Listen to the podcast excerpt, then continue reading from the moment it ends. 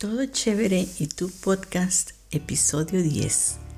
La pronunciación y las vocales.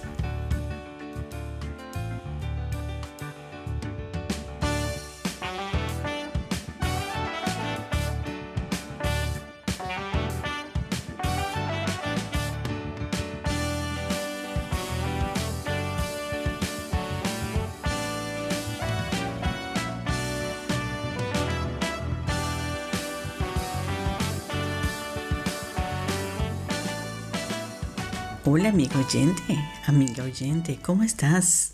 Bienvenido, bienvenida una vez más a tu podcast Todo Chévere tú, el podcast para aprender español desde cero. Hello, my dear listener. It's a pleasure to have you here again. Welcome to the episode number 10 of the podcast Todo Chévere tú. My name is Emilia. I'm your Spanish friend from Venezuela and the host of this podcast. Congratulations! Listening to a podcast is a fantastic and easy activity. Definitely, a podcast is a great resource for learning anything. What are you going to find here? Well, my purpose is to provide short episodes with ready to use content, expressions, and phrases which by the end of the show you will be able to use with confidence. So, whether you are a real beginner or a false beginner, I hope you stay with me to review and improve your listening skills from my weekly episode. Is this your first time you listen to me? Thank you and welcome. Y vamos a comenzar el episodio de hoy. No more chit chat and let's start with today's episode. I'm pretty sure you are aware that languages are different regardless their common root of origin. In consequence, your native language cannot fit in any other language, and in this case, in Spanish. Pronunciation is a key factor, even if you're trying to say a basic sentence or making a simple question. How can you deal with it? Well, allow me to share with you some of my experience as a forever language learner and tutor. The easiest way to avoid is by practicing. Exposing yourself to the language first as a listener, exactly what you're doing right now, repeating as many times as you can, then go out and speak. Also, I have asked my students, and it turned out that many of them said they had problems with the vowels, especially with the O and the U. So let's practice the vowels. Five sounds in Spanish A, E, I, O, U. Very simple. A, E, I, O, U. No matter where they appear in a word. So the topic Today is pronunciation and vowels. Let's practice with something called minimal pairs. Minimal pairs are words that are very similar. Do not worry about meaning now. I will write them down in the episode description.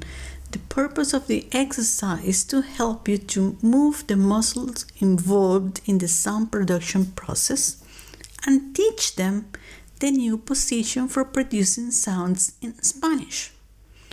I'm going to read a set, a set of words twice.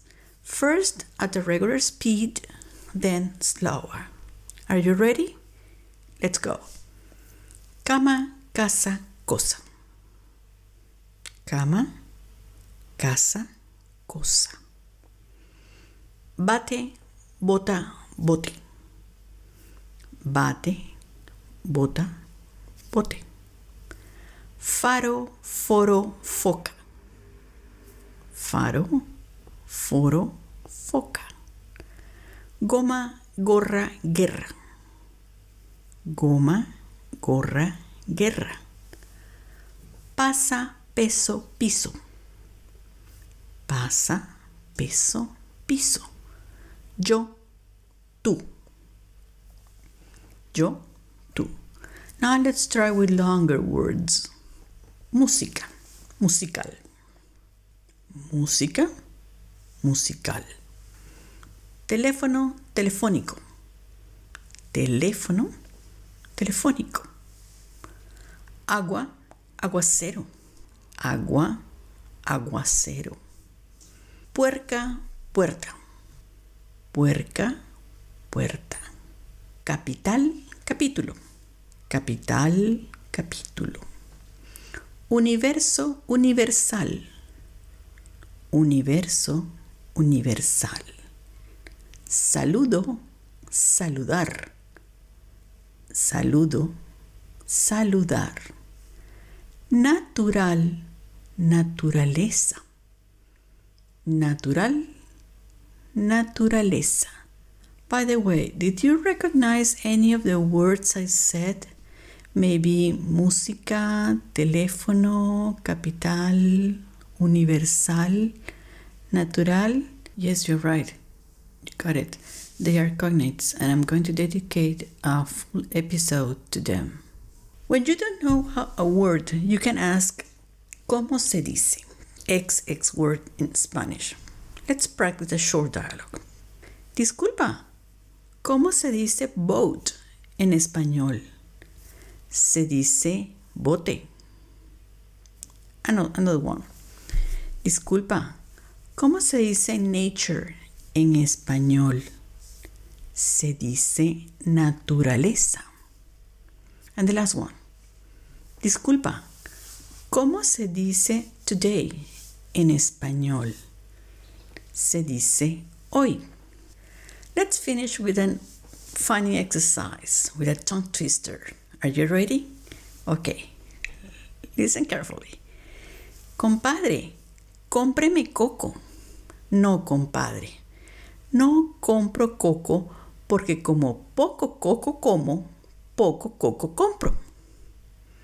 Don't worry, I will write it down in the description of the episode. Thank you for coming. Today you have practiced the vowels. If you want to review the letters, please go and check episode 3. Keep on working on this. Remember that no language is going to fit exactly in your native language or in any other language you speak. Thank you for listening and considering subscribing. If you want to send me a voice message about the podcast, please record it and send it to my email, emilia at spanishahead.com. I would really appreciate if you take a moment of your time and leave a review on the platform you're listening to me. Do you want to read and listen at the same time? Free copy of the transcript. Just write to me. Support my work, share with family and friends, and help me reach more people like you who are interested in learning Spanish as well. Gracias y hasta el próximo jueves.